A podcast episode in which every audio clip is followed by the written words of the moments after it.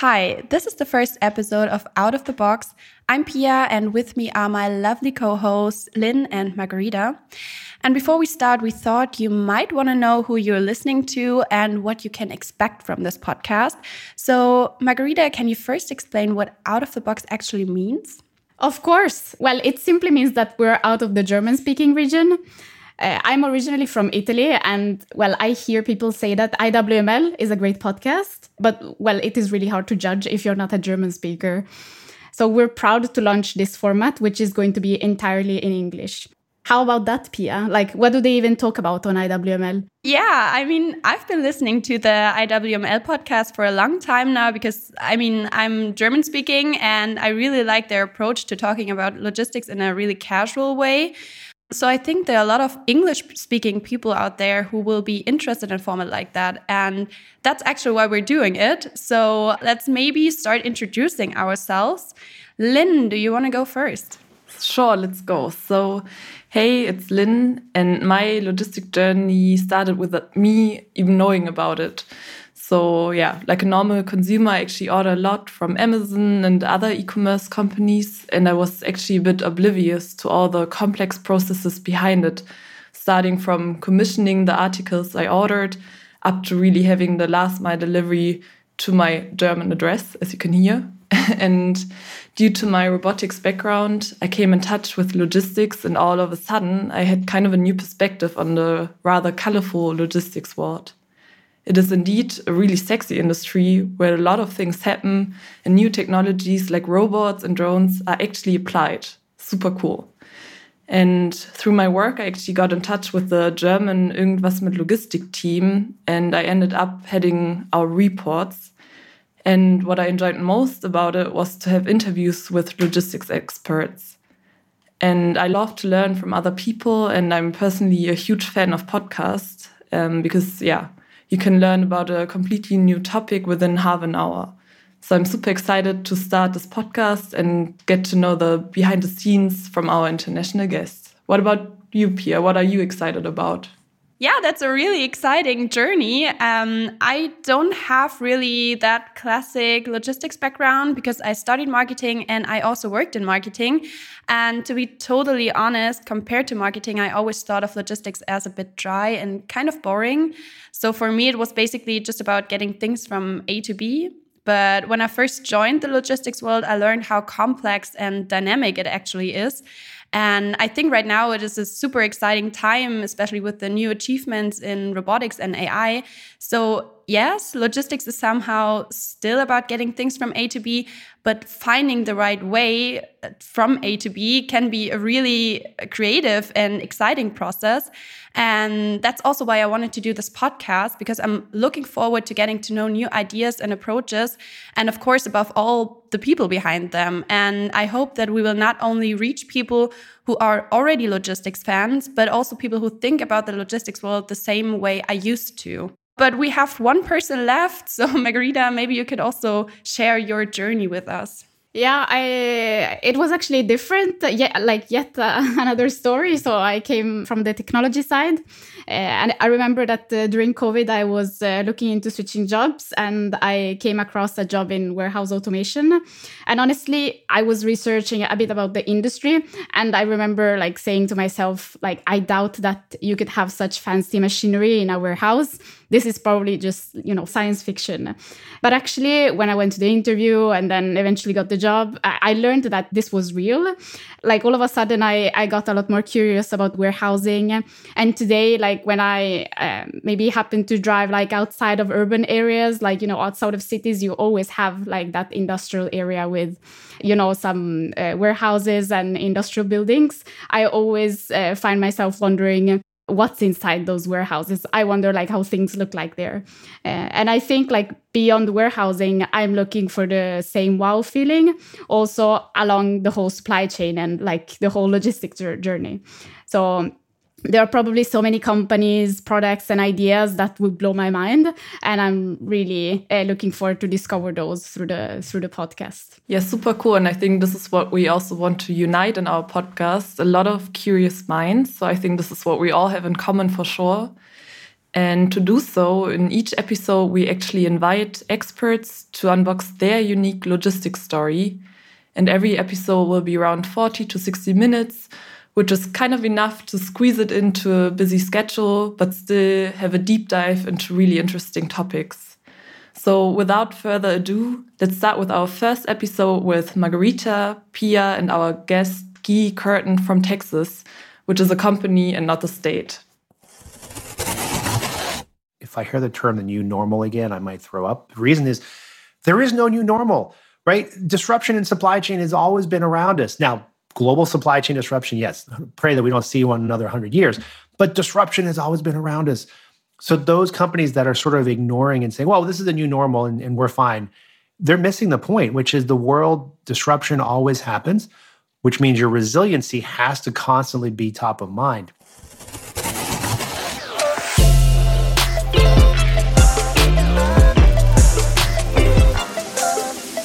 Hi there, logistics fans, and welcome to Out of the Box, your go to podcast about everything cool that's going on in the world of logistics. With a lot of smart people, we not only talk about supply chain strategies, but also the future of e commerce, robotics, last mile, and more. So if you're ready, then sit back, grab a snack, and let's unbox the hottest trends in logistics with Pia, Margherita, and me, Lynn.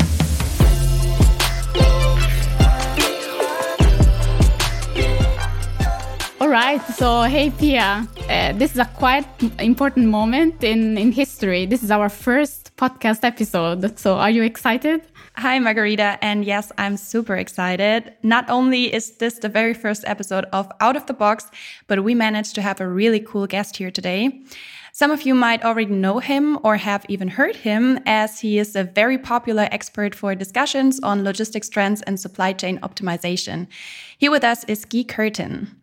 Guy is today Vice President of Industry and Global Alliances of Tecsys, and before that, he worked in the field of robotics, logistics, supply chain, and retail for more than 20 years. Just to name a few, Guy held positions at i2 Technologies, which was later acquired by Blue Yonder, SCM World, Infor SmartOps, which is part of the SAP ecosystem, and more recently at Six Rivers. I mean, what a guest to start our podcast.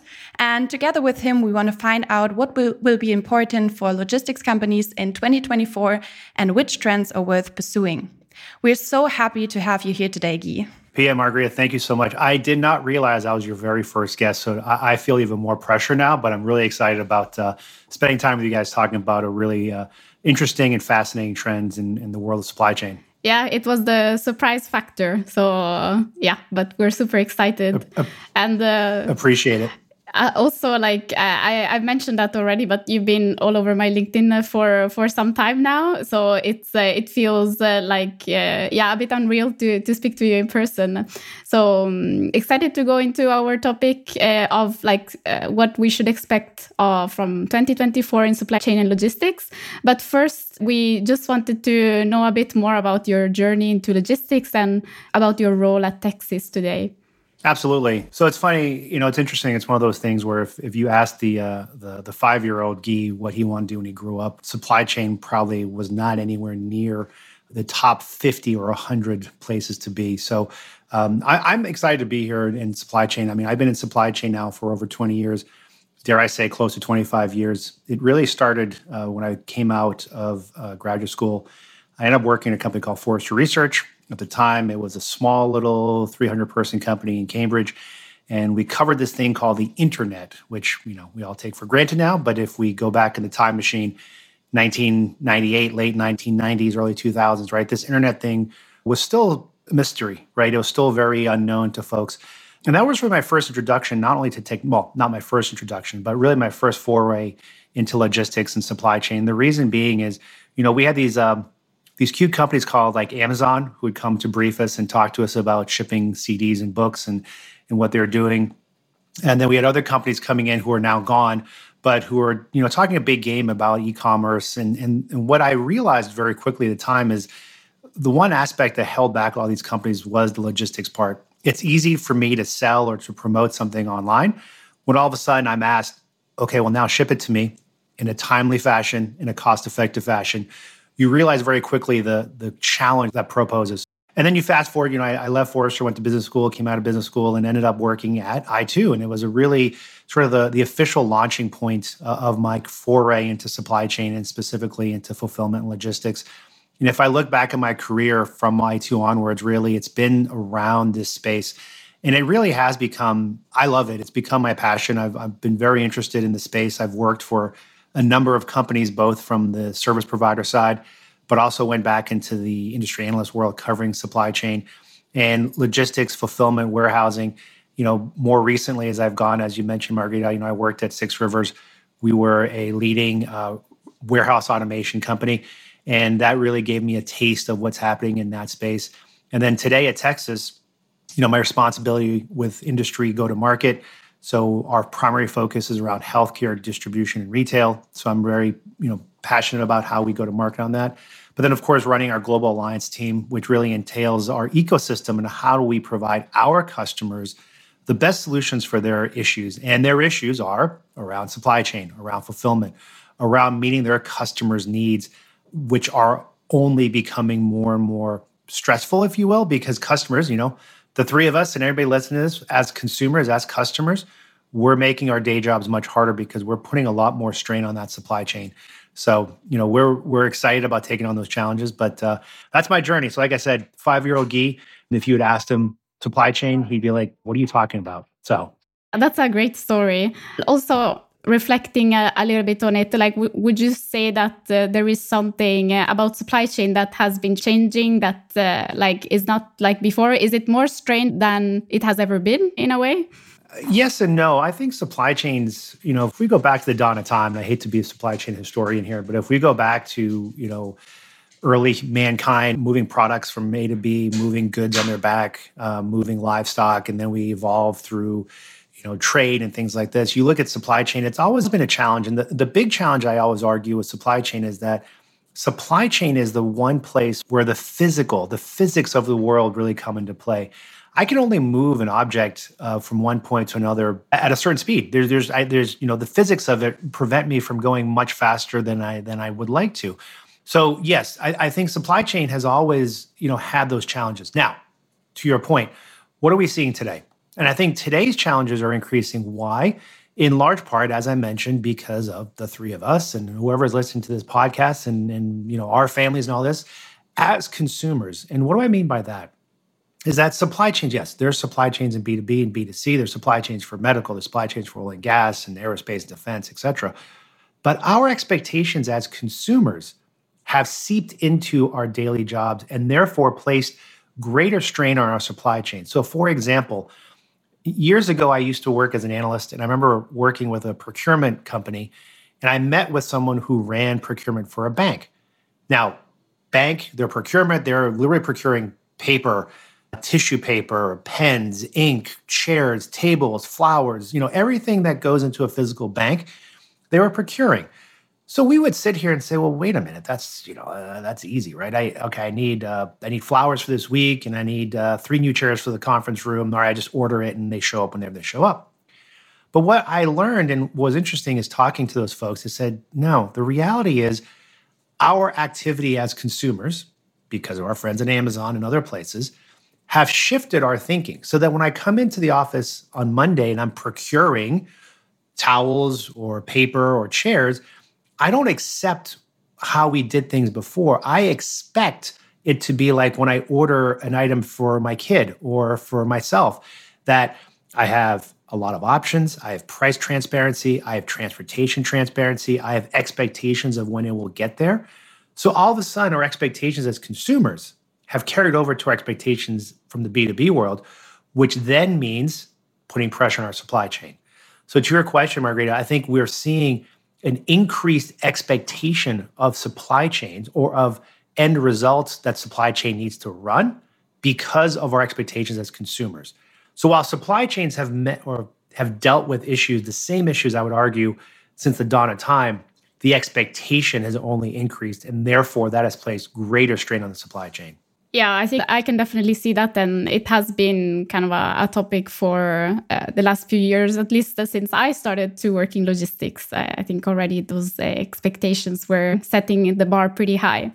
So, and we also have a pretty ambitious goal for today. Uh, so, going through all the expectations in logistics and supply chain for 2024.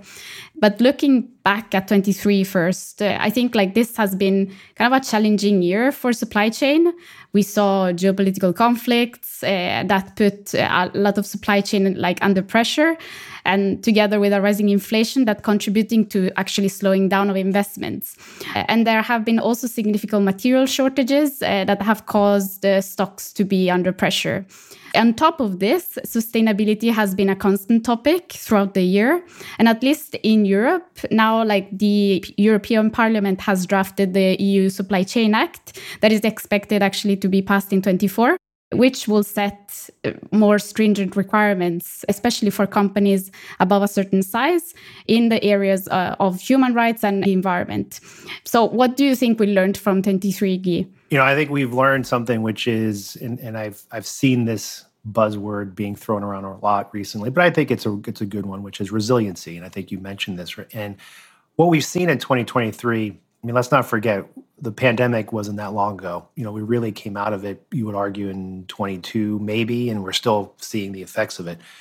So, what I've learned in 23, I think, is that our supply chains are pretty resilient. And I think that's a testament to people like, you know, us talking about it, to people who are working in the space, to making sure that supply chains can weather these disruptions.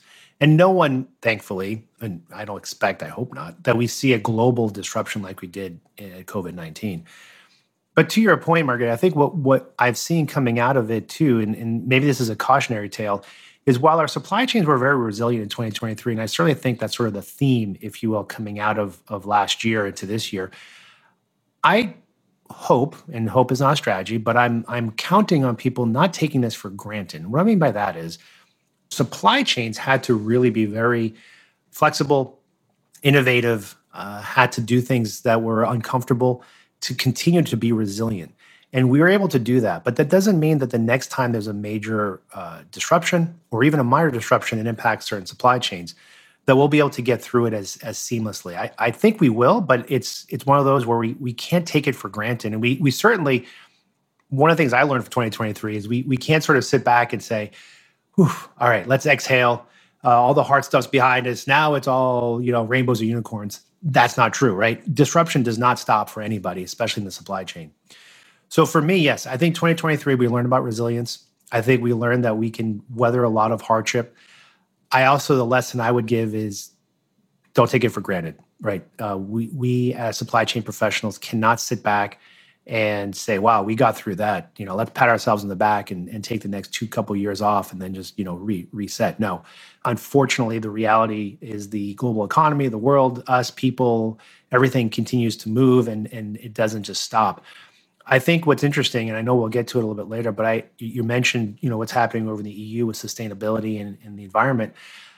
I think that's an interesting topic, and we certainly can unpack that because I, I feel as if sustainability – in a way has lost some of its momentum. And I think that's a caution to all of us because I think sustainability, it's not, you know, it's not something you put in an annual report and you just say, yep, we did it and we're going to work on something for this calendar year and then we move on. Sustainability has to be a part of our everyday thought process, our actions, our supply chains need to take this in as term in terms of a uh, long-term strategy. Not even long-term. I, I don't think the t- word term should be in there there's no stop to this, right? There's there's no sort of endpoint where we say, "Yep, we've achieved what we need to do with sustainability. We can now move on." We have to have this as a just part of our thought process. Our supply chains have to consider sustainability across all of the ESG world, right? Across the environment, across social, across governance. We must have this when it comes to supply chains uh, and businesses, right? And I think the governments and like the EU uh, United States and other NGOs will have to help or play a part in this. Uh, but I do think 2023, one of the, another cautionary tale I would say is sustainability. It is not something we put in a rearview mirror. It is not an activity that has an end. It's something that we have to do constantly. It's, like breathing air, right? You got to breathe air every day. You don't think about it, you know, you just do it. And I think supply chains will have to do that as well. But I do think I said the positive side for me is 2023 showed supply chain resilience we've done some fantastic things, but let's not rest on our laurels. As Margherita already said, our goal for today is quite ambitious as we want to evaluate the logistics trends for 2024. And to not lose the overview, we suggest to work our way through the process step by step. And roughly speaking, we would divide the supply chain into four steps plan, sourcing, make, and deliver. So, first of all, we will be looking at the planning step. And Guy, what would you say? How have routines changed in 2023? And are there any new procedures or new ways of forecasting that will become more visible in 2024? Yeah, you know, planning is one of those things which is close and dear to my heart, right? We, you guys mentioned I worked at i2. We were one of the big planning companies, so I, I, I, it's near and dear to my heart. So to your question, Pia, I think I'm going to use the dreaded term AI but AI is absolutely coming into play when it comes to planning. And why is that?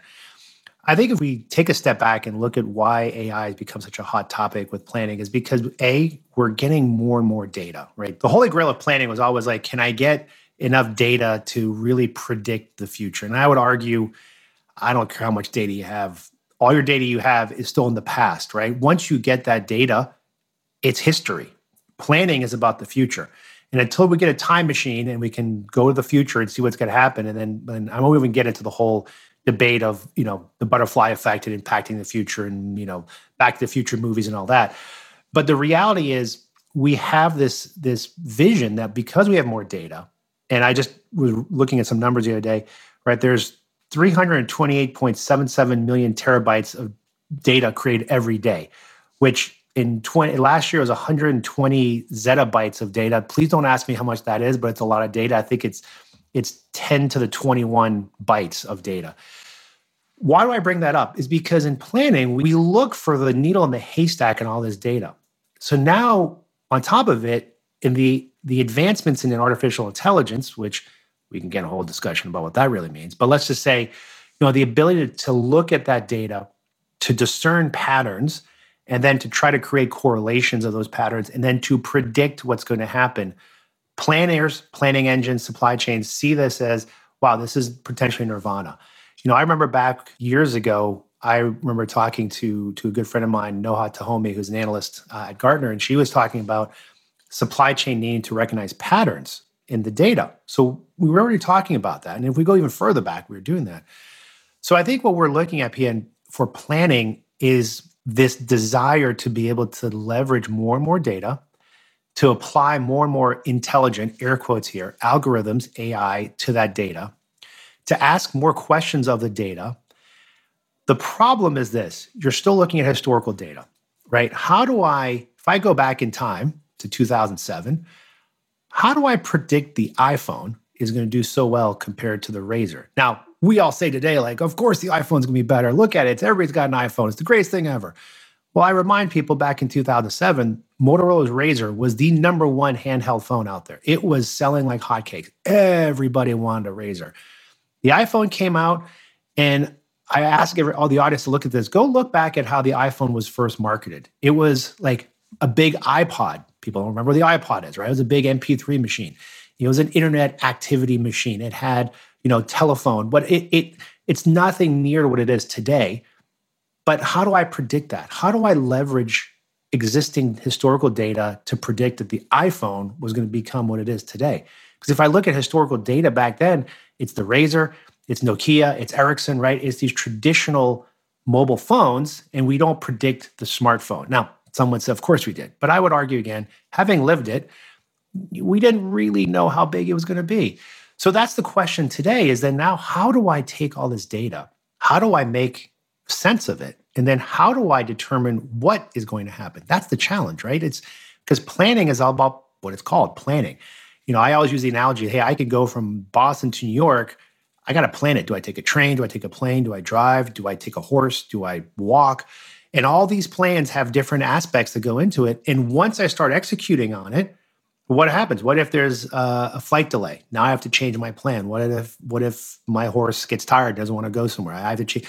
So the reality is, yes, I think AI holds out a lot of promise for planning moving forward, mostly because we'll, able, we'll be able to take bigger and bigger data sets and hopefully do something more with it.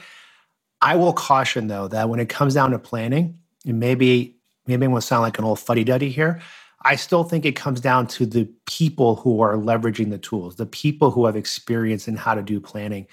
That is going to really take advantage of it. If we just assume the machines will help, will do all the planning, I fear that we're going to run into unintended consequences that no one can predict.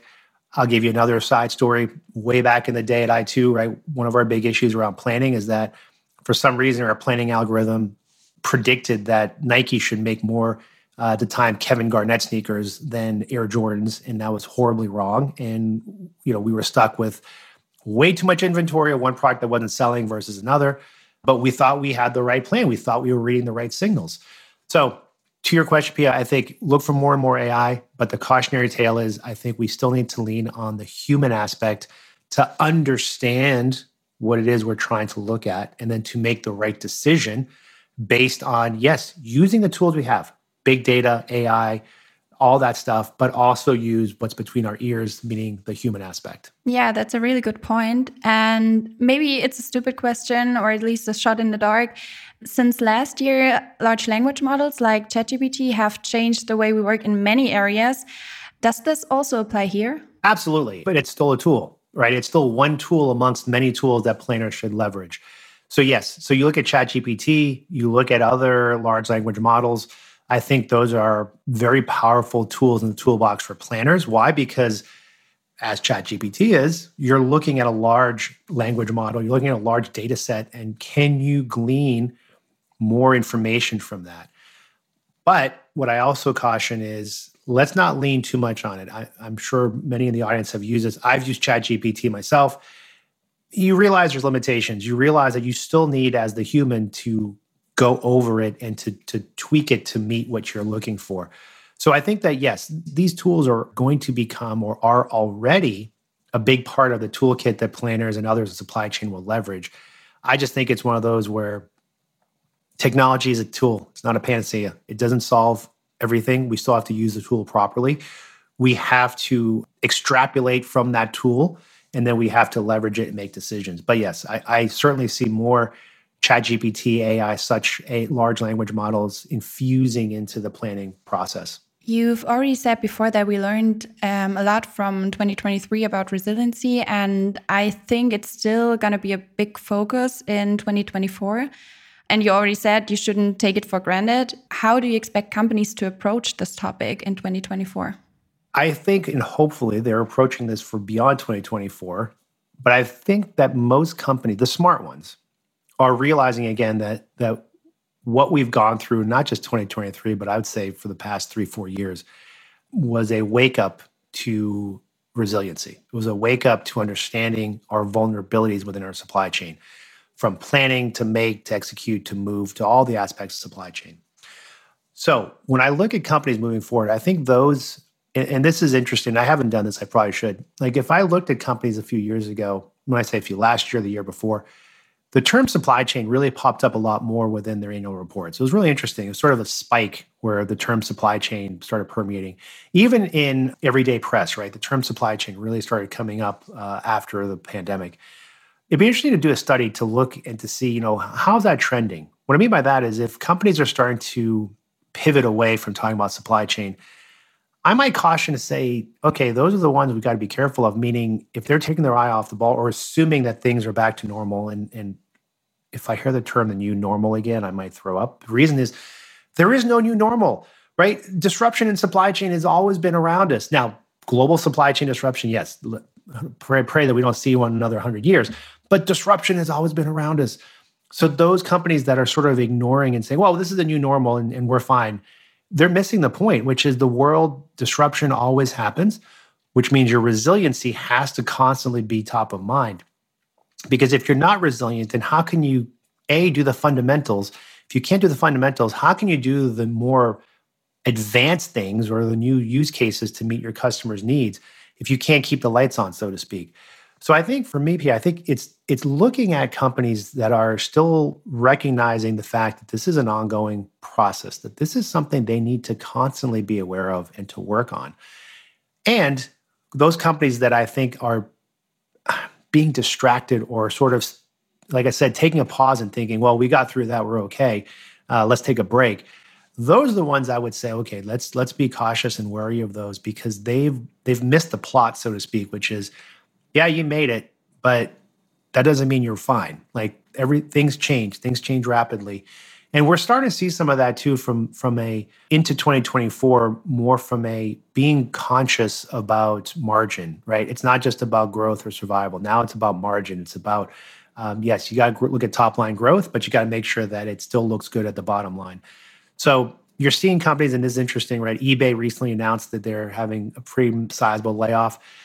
I would argue that's because you know they got caught up in the whole hey e-commerce is everywhere because of covid you know phenomenon. They hired too much and now they have to cut back. In a way it's it's to be expected.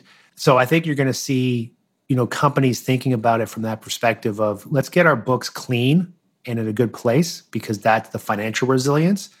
But those that also f- ignore the supply chain resilience will do so at their own peril. So to me, I think that's that's how companies need to continue to think about things moving into 2024. Look at the financial resilience. Do not lose track of your supply chain resilience because those two are going to go hand in hand uh, in the long term. I actually love this quote. There is no new normal because I think you can just use it as a motto or a slogan. But when we go back to implementing AI in your warehouse, I was wondering because in order to use AI, for instance, in demand and supply planning, there's a need for different systems to communicate with each other, like ERP or OMS. What would customers need to do to implement AI in this phase if they already have existing systems? For example, if they have an older WMS, is it possible to implement the new AI features, or what would you have to do to make this possible? Wow, that's the uh, hundred billion dollar question. But yeah, I you know it's so let's take a step back and look at sort of the spaghetti that is infrastructure in a warehouse or in a transportation node or in a supply chain, right? There's all kinds of systems in place. And that's the one thing, and I will freely admit, having been part of this industry for over 20 years, I, I don't want to say I was a big influence, but I, I did my part in making the spaghetti the what it is. What do I mean by that is you've got your systems of records, right? So your ERP systems, you've got your HCM systems, you've got, you know, your learning systems, then you've got your systems of differentiation, your warehouse management, transportation management, planning engines, S&OP, right? The list goes on and on. And what we've seen over the past, since I've been in this industry, is we constantly have this battle back and forth. Do I go with a single stack? So do I buy from a large mega vendor and they supply everything? Or do I go with best of breed? What do I do? And there's and I would argue there's no right answer right? It all depends on what you want, right? It's it's it's almost like Coke versus Pepsi. Which one do you like? They're both sodas, they're both refreshing, they both have bubbles. It just depends which one you want.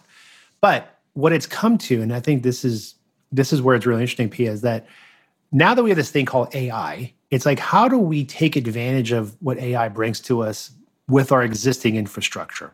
I will be honest, there's no simple answer to this, right? That's the hard part of it, is that the challenge, first and foremost, of being able to leverage AI properly is what? It's clean data. And the problem with the spaghetti of technology we have is that while we argue, oh well, we'll we'll put this this bus in there that'll transform the data back and forth, and hey, so we.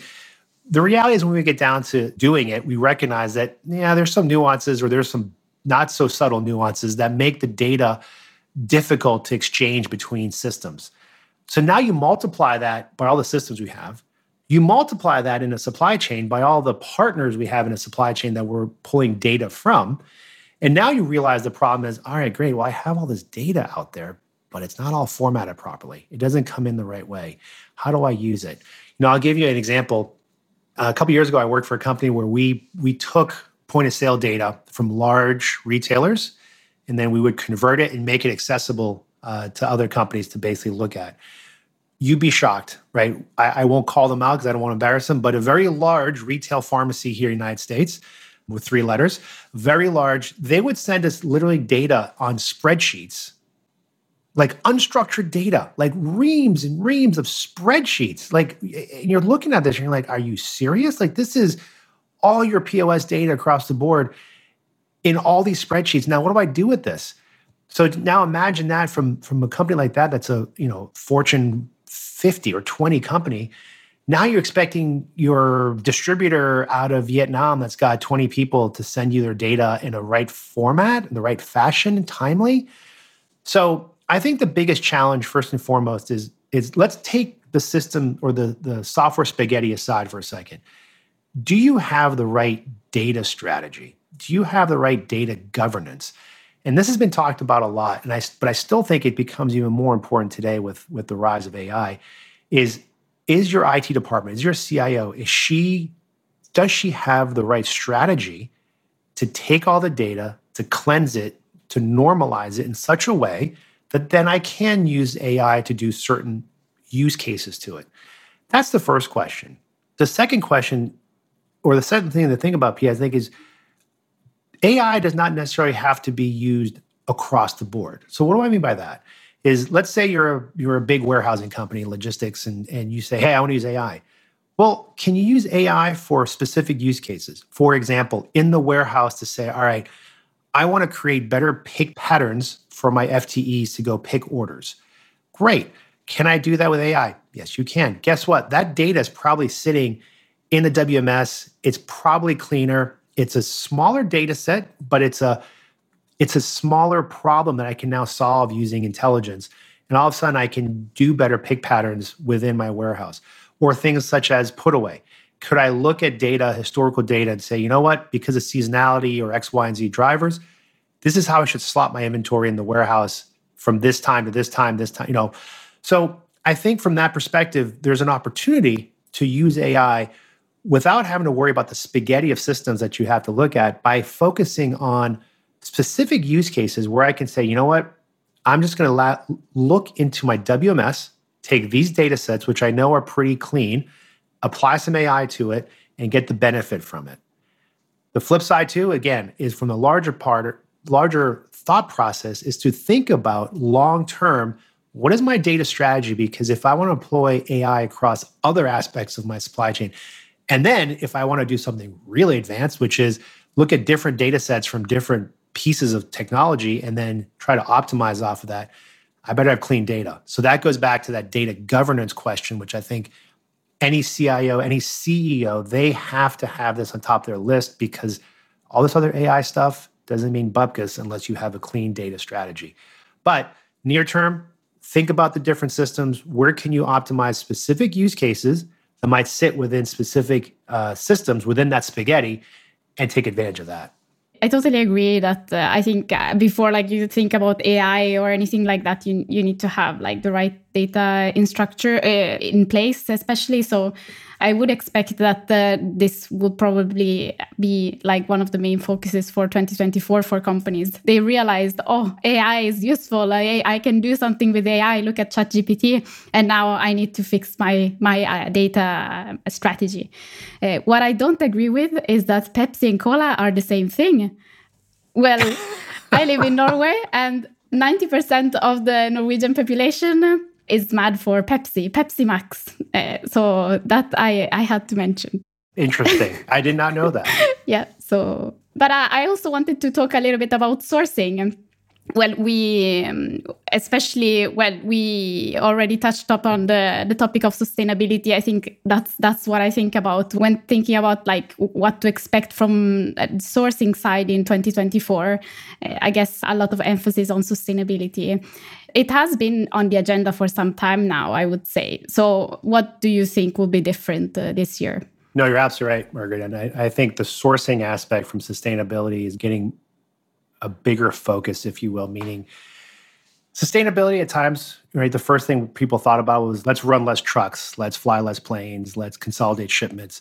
I'll go back to I'm going to date myself here, but when I was at I2 in the early 2000s, like we even in our transportation solution, and this is commonplace now, but we were very proud of ourselves because we said we're going to route trucks with the fewest left-hand turns here in the United States. Why? Because left-hand turns means you idle, means you burn more fuel, means it's less sustainable.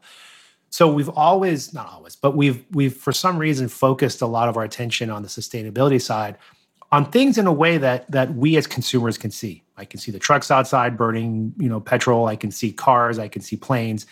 What I can't see is someone in Southeast Asia, you know, in a rubber tree farm tapping rubber or digging mines for coal and things of that nature. So I think yes, I think sustainability as we move into 2024, you're going to see much more of or not much more, but a continued effort to understand how do we source properly? How do we do it in a sustainable way? I think, which is a good thing, and I, I would like to see more of this, it's not just the materials we're pulling out of the ground or pulling out of trees, but it's the labor that we're using to do so, right? We need to have a conscious thought process, in my opinion, about the sustainability or the ESG part of that, right? The governance part of the labor. Do they have fair labor practice laws? You know, what does that look like? Now, I would say, like, there's a fine line, right? We in the Western world, do we dictate to other nations how they should treat labor?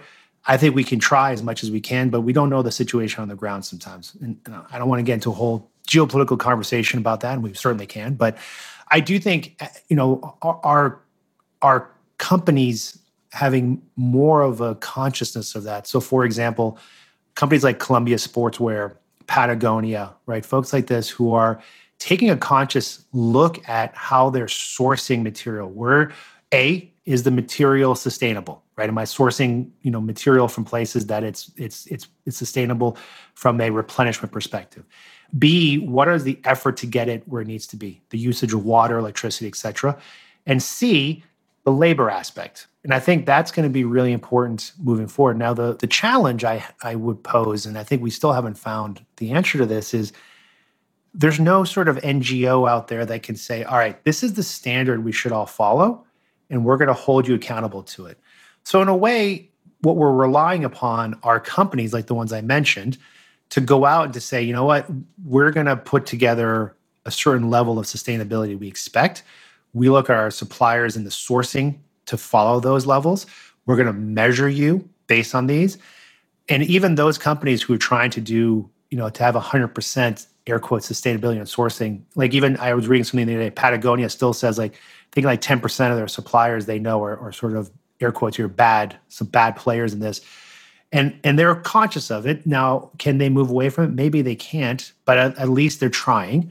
So I think that's what we're going to have to be. And I think the challenge for the industry as a whole, Margaret, is that we can't wait for governments, the EU, the US, China, whomever, to put in place these rules. It's going to have to be, I think, market leaders that go out there and say, no, no, this is how we're going to do sourcing.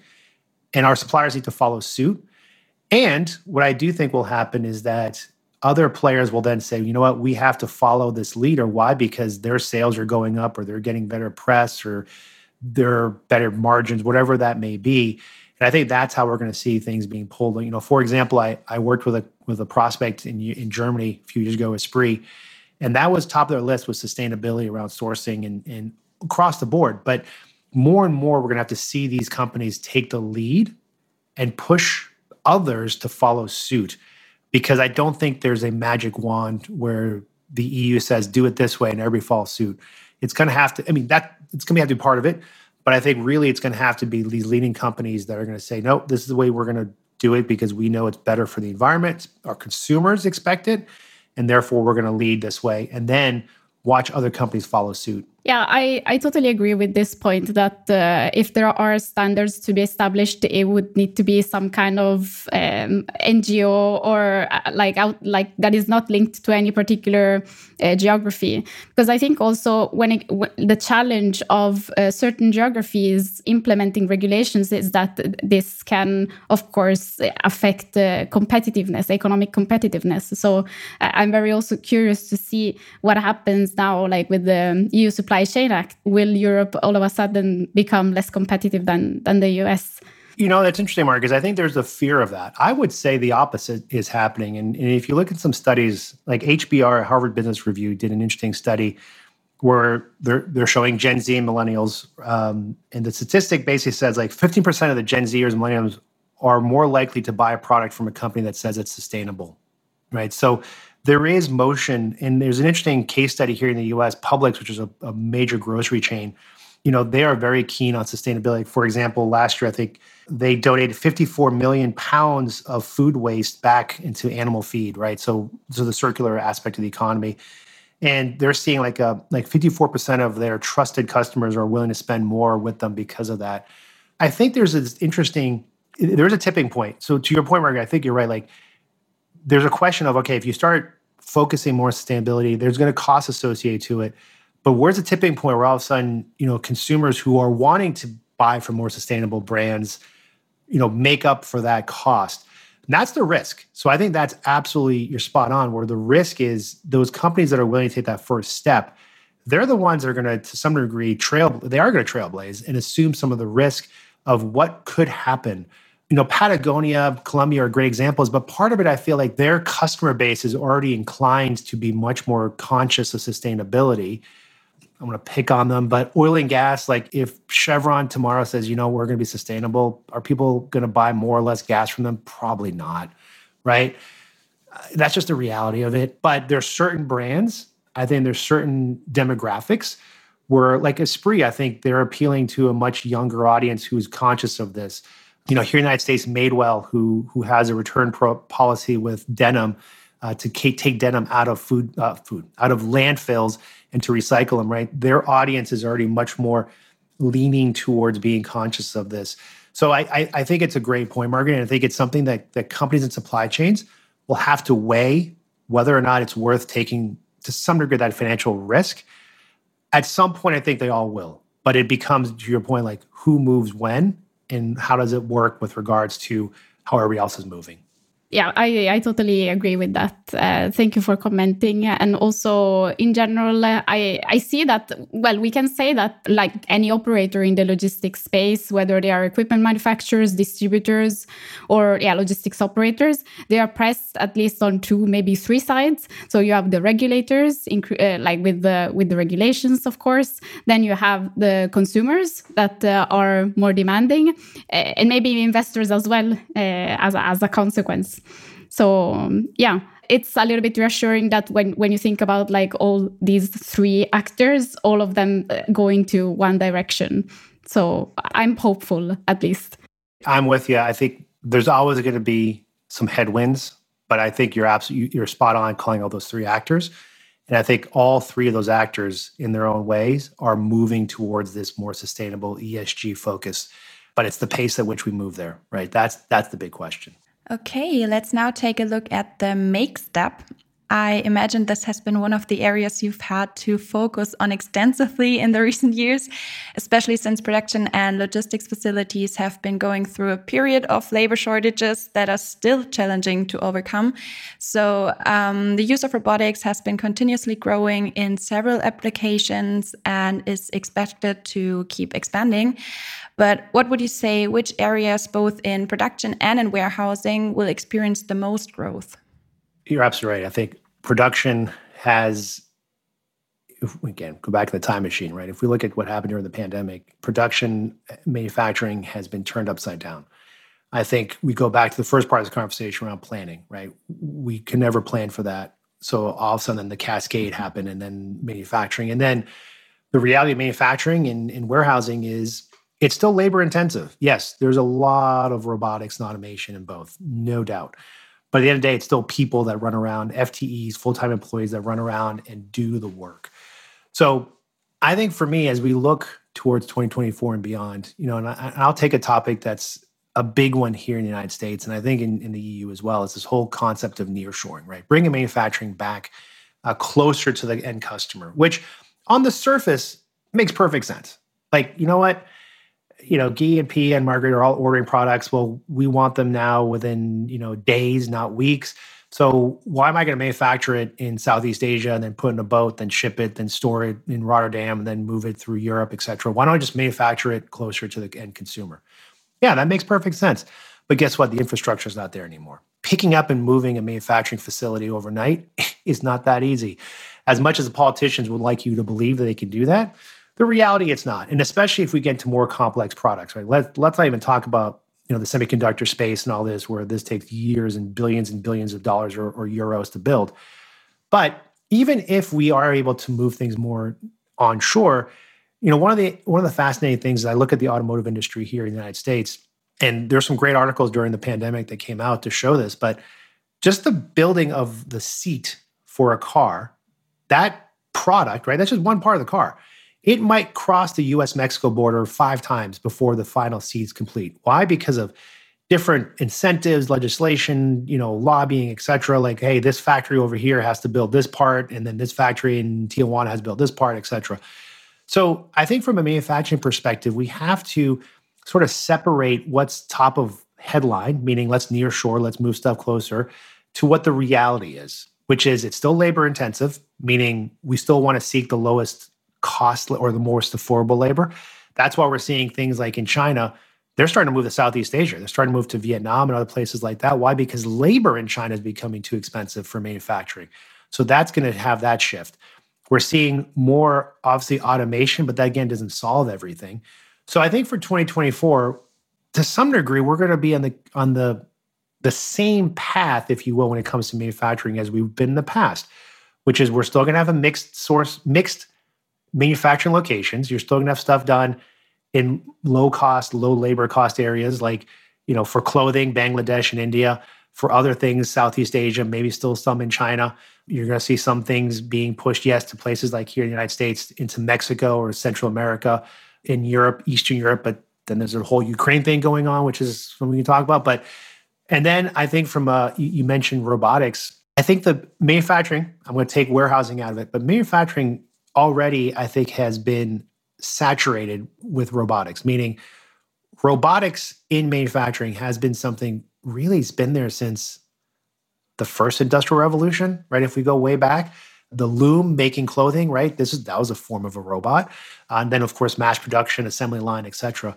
Uh, so I think we're going to still see that, right? That's the one area where if you walk into a, a manufacturing facility, you see a bunch of robots doing stuff, you don't think twice about it. That's just par for the course. I was just at a, funny enough, I was just at a robotics manufacturing facility in the United States where you know there were sections of their of their factory where you you we as humans can't go in because the robot's doing welding and other dangerous activities. So we're going to see more of this, or not more. We're going to continue to see what we're seeing today. If I look at the warehousing space, I think yes, we're going to see more robots, more actual mechanical robots running around doing more and more, whether it's picking, put away, cycle count, um, storage, whatever that may be. Why? Because there is a labor issue, meaning we don't have enough labor, right? There's not enough people to take those jobs on. So we're going to have to bring in robots to help with the labor that's existing there. Doesn't necessarily mean replace it, but it certainly means work hand in hand with them. So I look at at you know, and I bled into sort of the fulfillment side, but the manufacturing facilities, warehousing, I think manufacturing, robotics stay the same. Near shoring, we're going to hear more and more of it. I think it's going to be a lot of lip service the reality of it is we're still going to see a lot of manufacturing done in different parts of the world. And then I think in warehousing, yes, we'll see more robotics, more automation. I think you have a really interesting point here because from what I've learned in my um, from my experience in uh, working in a software robotics company, I hear a lot, especially from people I talk to at parties, whatever, at the family, that we replace people, we replace humans, and we take away their jobs. And I'm always like, I don't think that's true. I've never heard of anyone, I don't know, laying off their uh, personnel because um, they buy robots. Yeah. Um, so that's also your take on that, right? Absolutely. And it's funny you say that because I hear the same, right? And let's rewind the the Wayback Machine, right? When you know, like the internet came out and we started doing online shopping. Oh, we're going to lose all this labor. Like stores are going to go away. And and Marc Andreessen, right, famous famous uh, technology pundit, said, "Oh, we will never go to a store again. So let's fire everybody's in the stores." And yes, we've lost jobs. There's no doubt, no doubt. But if you look at employment statistics from whenever they started tracking them, a it's all cyclical, right? Job job markets come and go. They go up. We get low unemployment, then we get high unemployment. We lose jobs. Like when Henry Ford invented, you know, his T model and, and ran assembly lines if you were a horse buggy manufacturer, you were probably going to lose your job. But we created this new employment pool, which is to do what? Manufacture cars. We're bringing in, you know, robots into the warehouse. Are we going to lose? Are we going to lose jobs? Yes, some jobs might go away. Absolutely. Employment will not go away. Employment will probably shift. They'll go to other places. But that's the part I think we we we have to look at the macro picture right? And not the micro picture. Yes, again, if it takes me 20 people to pick without robots, and all of a sudden I put robots in and I can do the same amount of work with 10, I'm probably going to move those 10. Maybe I get rid of them. Maybe I move them to different parts of the warehouse. Overall, the employment will stay about the same. It might shift, but the, the jobs might disappear, but new jobs will appear. So I think that's the nuance that we have to think about when it comes to adopting a lot of these robotics and automation is yes, is it eliminating jobs? Potentially. Is it eliminating employment? No. And I think that's the nuance we have to now. If you're the person whose job eliminates, yeah, that's not good, and you're not happy with it. And I, I completely understand that, and I, I want to be, you know, sympathetic to that. I've certainly lost jobs in my my career. It's no, but if you look at it from a macroeconomic perspective, the employments move around, right? So uh, I think from that perspective, people, when you're at those parties, you can tell people, yeah, you might lose jobs, but employment will stay strong. Yeah, I think that's really important. I mean, like you said, for the for this one person, it's really hard, and yeah, we have to acknowledge that. But still, this shouldn't be a reason why we don't automate. But maybe we can look at another challenge for um, when it comes to automation, because from what I've learned, the increase in automation always implies increased complexity from a software perspective on the execution level. Um, where are we when it comes to warehouse orchestration? That is another $10 billion question, Pia. You're absolutely right. Uh, it's one of those things that I've been looking, I don't think there is a, a clean solution right now, which is, I don't know if it's good or bad, being a player in the space, I think it's probably good because that means there's still time for me to do something. But yes, the complexity. So when we think about warehousing, whether it's managing the labor, managing the automation, managing the inventory, and let's throw another element into this, managing the speed, right? Or the the function of the warehouse. If I go back uh, if you go back 10 15 20 years right so if, you, if we look at the SCOR model right of, of, of plan make move etc it was linear, right? The warehouse, in a way, was seen as a linear pass through. I sourced my material, I manufactured it, and then I stored it in my warehouse until I needed to send it to a work site, needed to send it to a store, wherever that last mile of usage for that material happened. But it was linear, right? It was, hey, I put the stuff in the in the warehouse. My WMS tells me where to put it, and then when you need it, I will tell you where it is, and then you pull it out, and I you know, debit and credit it off of the, the WMS. Pretty simple. Fast forward to today. Warehouses are just one piece of a network of supply chain. What I mean by that is warehouses now are doing what? They're doing last mile kitting. They're doing refurbishments. They're taking returns back. You know, they're last mile kitting. They're basically having a, a, a small piece of manufacturing put into the into the warehouse. They're doing fulfillment right? E-commerce has shown us that more and more companies are saying, well, why do I fulfill? I, will just fulfill eaches from my warehouse. Oh, wait a minute. My warehouse was conceived on a notion of pallet in. Now I have to break those pallets down to eaches. I have to track those eaches and I have to fulfill from those eaches and make sure I keep track of that and do it in an efficient way. So all of a sudden, the complexity has grown. On top of that, what you were asking, P, is that we've brought in all these different systems, whether it's automation, whether it's things like conveyor belts in modern automation like AGVs, AMRs, ASRSs, picking arms, et cetera, et cetera. And we're asking all of this with the labor to do more. And now, on top of all this, to your question, we need a system that orchestrates all this. Well, welcome to the what I would consider the modern warehouse. And the, the problem of the modern warehouse is how do you do this? And the reason being, going back to the earlier conversation about the spaghetti of technology, we have more spaghetti technology in a WMS or, or in a warehouse. We have a WMS. We might have a labor management system. We have maybe control layer systems like PCL, PLCs for conveyors. We might have WCSs for robots. You've got your ERP system. Now, all of a sudden, you're saying when those orders come in, and when the truck pulls in to replan, and when someone goes on break, how do I orchestrate all that in such a way that I, I gain maximum efficiency? The reality is we don't we don't have that system today. And i think that the challenge is the way i see it is we have not on the horizon today we have sort of an emerging field of opportunity shall i say.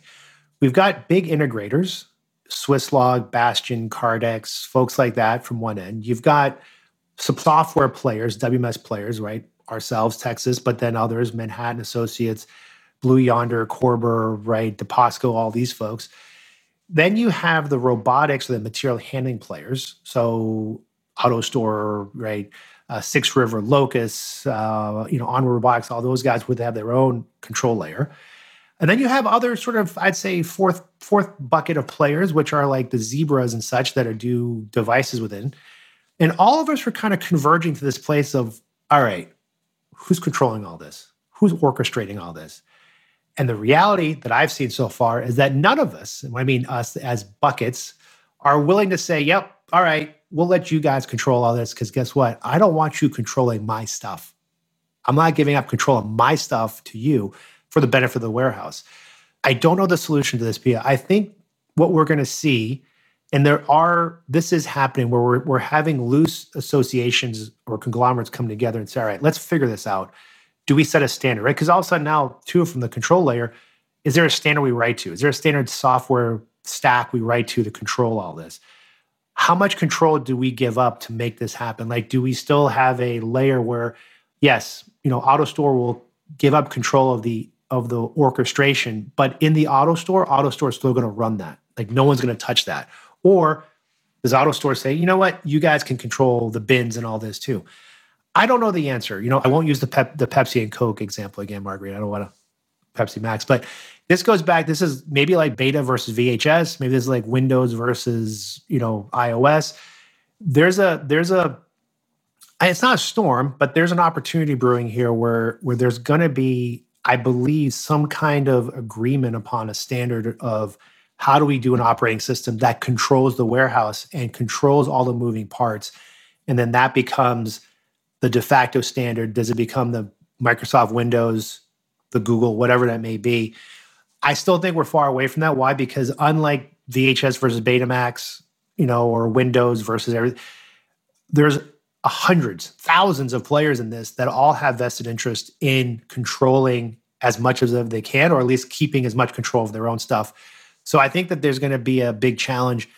I would say my suggestion is, you know, for warehouses that are out there, like you need to look at this on a on your own standard. What I mean by that is if I'm warehouse X, and I've got this WMS and I've got this automation. I need to sit down and sit with those players and say, I need to be able to control all you guys and orchestrate this. So let's figure it out. But warehouses can't wait because you're absolutely right, Peter. It's becoming too complicated. If we don't have some layer of a level of control of orchestration, then what we're going to get is is less efficiencies. We're going to get systems not working well together. I mean, you know, I'll sort of go back to my past at Six Rivers. Like, if I look at warehouse adoption of automation, it's still it's still in its infancy, right? It's still growing. We still haven't really seen collaborative, meaning if I put a six river chuck robot in there and there's an AutoStore system, how do I how do the two work together? How do they communicate? Right now, it's kind of ah, we would, you know, air quotes, we'll do it through the WMS, but we've never seen it in practice. So I think that's the part that that I think in 2024 we're going to see more of these. I think warehouse professionals and warehouses are becoming smarter where they're saying, hey, what's the interoperability between all this MHE and my labor? What's going on here? Who's taking care of it? How am I going to run it? How do I make sure I don't lose efficiencies? You guys need to all get together and work together and play nice in the sandbox before we start really pushing this. Yeah, I think warehouse orchestration has been, well, a topic, I think, well, definitely last year and maybe the year before as well. And so like if i think about the trade shows that i've been to and the people i've, I've talked to i think this has come out uh, uh, very often and yeah i wouldn't be surprised if this continues to be a, a topic in 24 and uh, i would also like to well transition more like towards the end of the of the supply chain uh, like journey and talk a little bit about uh, fulfillment and delivery. So what do you think is happening in in fulfillment? So actually i was um, opening up project44 i was a bit curious uh, and i i basically found that click to deliver time uh, so like the the time that goes from the moment you order something to when you get it has actually increased uh, since last year. So uh, we are we were at um, around 3.94 days in uh, January 23 to four 4.6 days in uh, in January 24 and well like my I would expect that partially at least partially this is due to everything that is going on uh, around in the world. But do you think like retailers will do something on the delivery side in order to compensate for this uh, kind of delay? So yeah so fulfillment last mile I think is a fascinating question so interesting statistics you gave I, I would throw another one out there that and I don't know this. I'm just I'm just supposing because one of the trends I've seen, especially in the retail side, is retailers being more open to the end consumer about fulfillment. Meaning, do you really need this in two days? Because if you can wait a week, I can consolidate your orders and guess what? Now, they don't put this out there. Me being a supply chain nerd, I understand why they're doing it. And I get excited. I'm like, oh, they're consolidating orders so they can get a full truck and it's, you know, less cost, better for sustainability, et cetera. But the reason I bring it up is I, I feel as if we're seeing a, a movement. It's funny. We're seeing two. We're seeing Amazon trying to push more and more like, we'll get this to you in 20 minutes. And then we're seeing other retailers who are saying, wait a minute. Do you really need that tomorrow? Do you really need it this week? If you can wait, it's better for, for the environment, better for costs I'll reduce your shipping costs and all this. So I think there's a movement towards being able to say flexible last mile fulfillment, meaning, you know, you can have it or there's a range you can have it. And I think that's part of, of what we're seeing. Now, yes, to your point, Margaret, the, the, the P44 stats, I'm sure, are driven a lot by the disruptions we saw during the past few years, you know, the strain put in the supply chain, the fact that things are coming in slow. I mean, we haven't touched upon this, but if we look at what's happening in the Red Sea today, right, that's putting weeks of transit on shipping. That's a huge issue. If we go back, uh, when was it? A year and a half ago, right? When the Evergreen ran into the Suez Canal and blocked that off for, for a few days, right? That was billions of dollars of merchandising just sitting there. If we go back to right after the pandemic, go to the port of Los Angeles and you see how many ships are sitting out there queuing because they just cannot offload fast enough. So we're still trying to dig our way out of those logistics issues, and that, and and those are some that might have a, a, a forever impact on our supply chains. So I do think that when it comes to last mile fulfillment, what I look for a in 2024 a is is more go back to the robotics discussion. I think we're going to see more and more leverage of non-human last like I even last mile, last yard delivery. What I mean by that is I remember, you know, any of you been to New York City, great city, but you go to Manhattan, pretty dense, right? It's pretty tight. And now you start talking about more and more fulfillment being done in Manhattan. And I remember being being down in New York once years ago and listening to the morning news, and they were saying there's there's no more capacity. They can't put any more trucks in Manhattan. They physically just cannot put trucks in there. So one of the things I thought of was, well, what, what about last yard delivery, where you know an Amazon truck could could go down and pull into Soho and just park, and then you'd have drones go out and deliver the last yard. So you're not, you know, the truck's not moving, you're not taking up space. So I think we're going to potentially start seeing more, and, and we're seeing guys like Starship and Nuro and Robby doing more and more, you know, robotic last mile. We're seeing this here in the United States on, on college campuses, right, where they're delivering everything from pizzas to you know notebooks, what have you. I've seen this in like I was in the Cincinnati airport a few few months ago. Uh, they have I think it's a Robby robot that will deliver to your gate. So I think from a last mile fulfillment perspective, we're going to see more of this happen. You know, we're seeing it. We have a customer in the healthcare space using a company called Zipline, which does drone delivery for for medication and pharmaceuticals. Right. I think we're going to start seeing more. The FAA here in the United States is going to, I believe, have to relax some of their rules and regulations over drone delivery. So, to your question, I think from a last mile logistics, we're going to see more and more humanless robotic for the last yard delivery.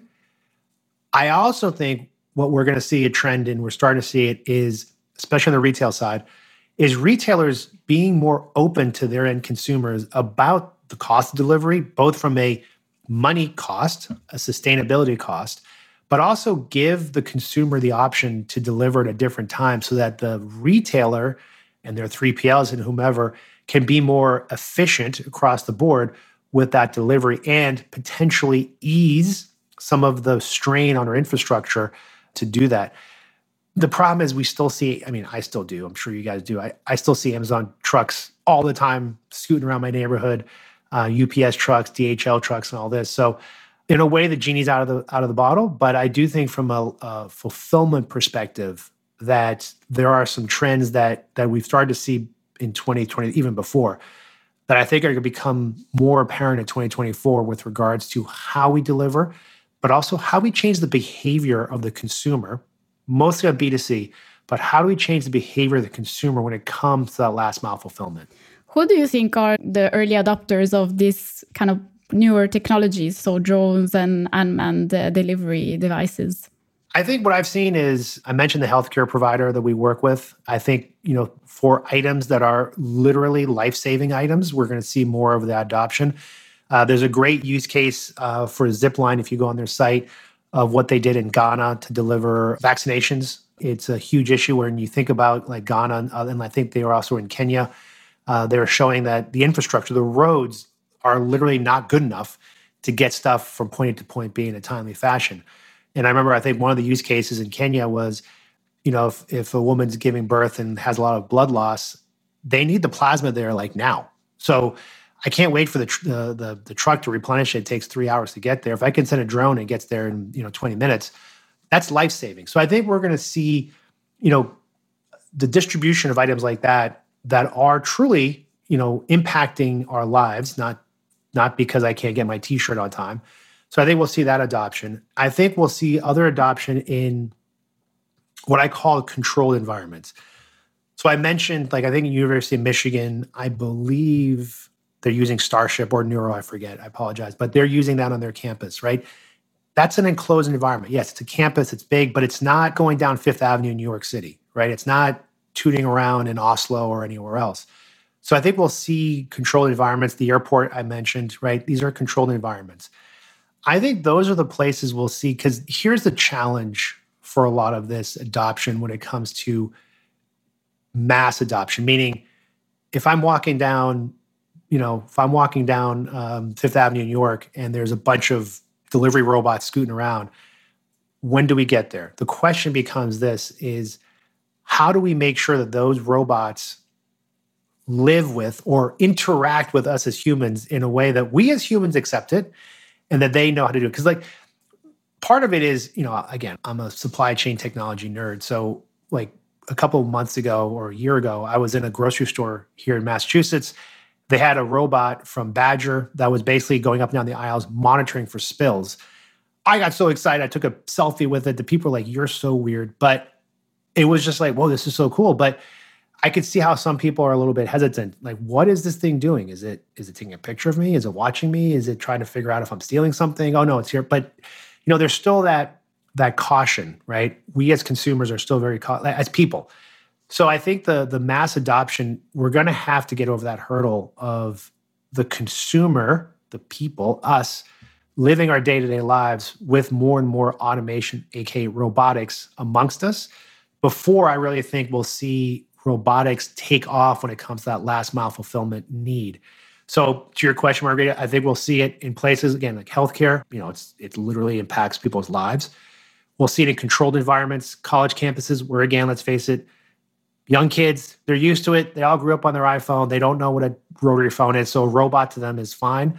And then controlled environments like a supermarket, uh, an airport, until we reach sort of a tipping point where that's accepted, I don't think we'll see mass adoption of it. One more thing, too, when you think about when I talk about the robots interacting with humans, you know, think about a very air quotes easy problem, but how do we solve it? You're on the street, you're at a red light, there's a handicap ramp right to cross the street. The robot's going to use that. Well, does the robot queue up and wait till the light turns green, or should they back off? Because what if a human needs to use it? But how far back do they back off? And then where do they stay? Do they stay which side of the sidewalk? How do they not interfere with our lives as humans? So there's still a lot of issues that have to be resolved from that perspective. But I think, like I said, from a logistics perspective, you know, last mile, we're going to need to use more and more robots. I just don't know what that tipping point is when we'll see them, you know, amongst us uh, out in the wild. I agree, and uh, it always starts with a niche, right? And then it becomes mainstream. So yeah, yep. and also, do you expect AI to be implemented at the same time, or? I'm glad you brought that up. So, so, yes, so there will be some degree of AI. It has to be in terms of navigation rules and all this. But now I'm going to get super nerdy on this when it comes to mobile autonomous robots in the wild and AI. It's it comes down to and I know there's a bunch of these dilemmas, but it's like you know one of them you know it's it's it's morbid but it's real it's like if if there's a you know a driverless car it's going down this road and there's a child in its way does it does it veer off and crash into the wall killing the driver, or does it run over the kid? Like, uh, like I, I, autonomous mobile robot, same thing, right? Not, I mean, not that drastic, hopefully, but you know, there are all these, and, and AI will be a tool that will hopefully resolve some of this, uh, or at least control it. But to the, to your point, like that that dilemma I just gave you, which is you think about it, it's like we as humans would know, like, well, of course I'm not going to block, or I'm going to stand in front of the handicap ramp. But if I see someone that needs it, I'll back away. But you know, what if the robot backs away, but now it's blocking the entrance to the subway? Like, uh, what is it? Like, how far back does it go? Like, so AI will will definitely be a part of this. Um, I would argue that, like we said in the beginning of this this conference, AI is not the panacea to this. It's a tool. It'll be part of it, and it will be a tool, uh, but it's not going to solve every problem with this autonomous delivery. All right. I think we covered the most important trends along the supply chain.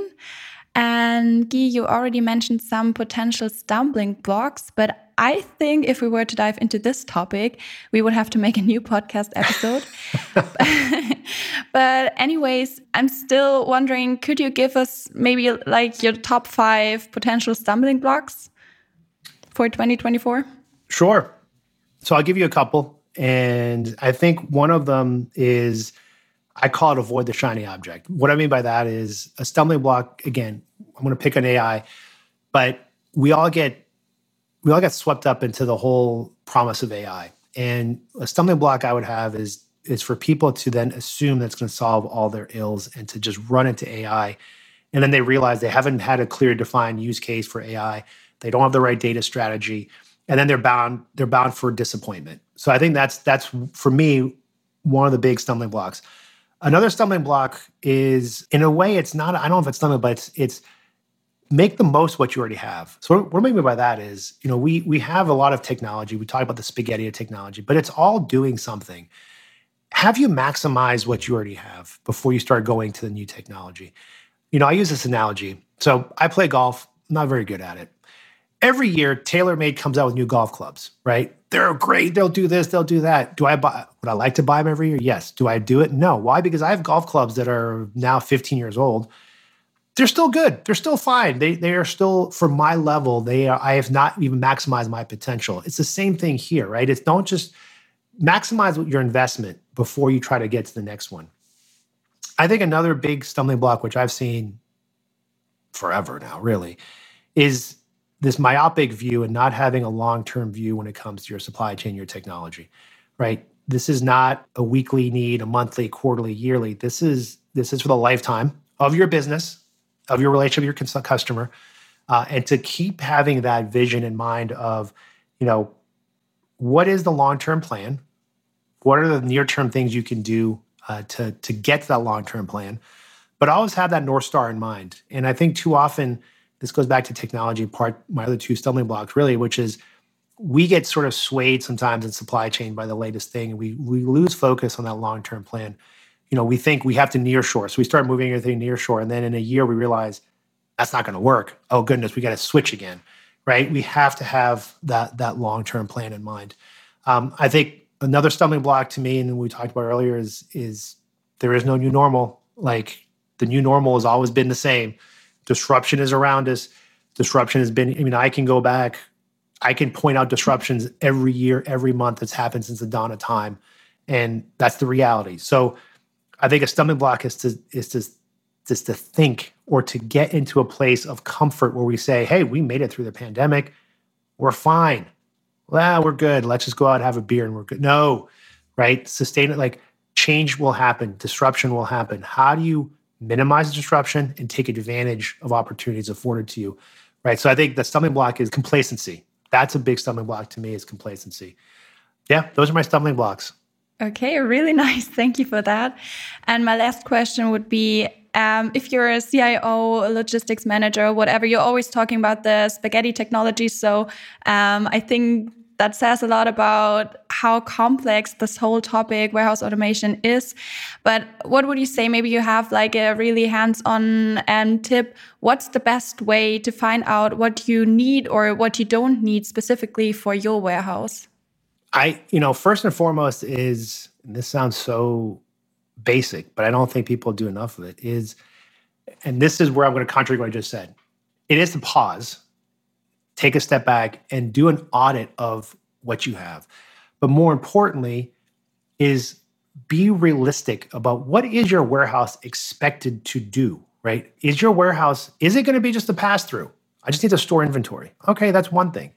Or No, your warehouse is now going to do a lot of last mile kitting. That's a whole different world. Or your warehouse is going to take in returns and have to refurbish them. That's a whole different world as well.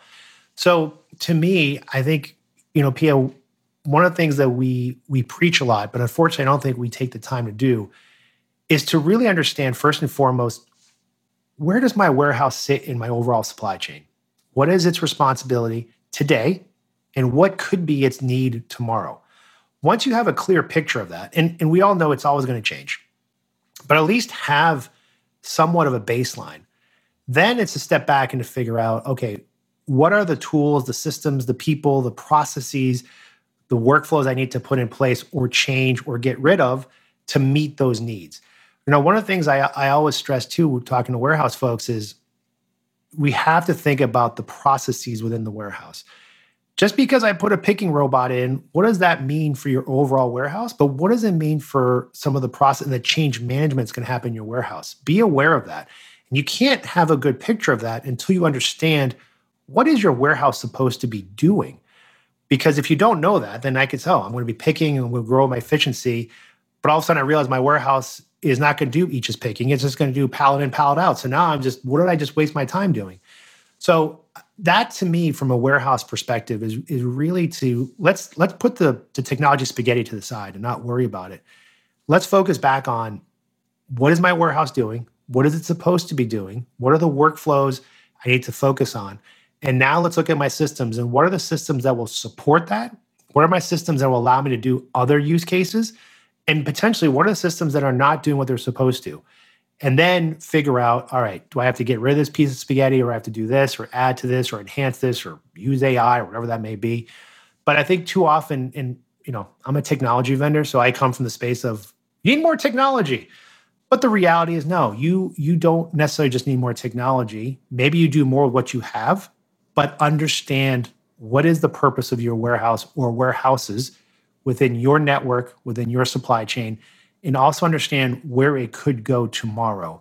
Because I think that's a part that if you don't have that in mind, the investments you make today might be for not tomorrow, or you could have made investments today to prepare you for tomorrow. And if you didn't, you're going to be always chasing your tail. All right. Well, that was all for today's episode. So we hope you enjoyed this injection of insights on what to expect from uh, 2024 in logistics and supply chain. And thank you, Guy, for joining us today.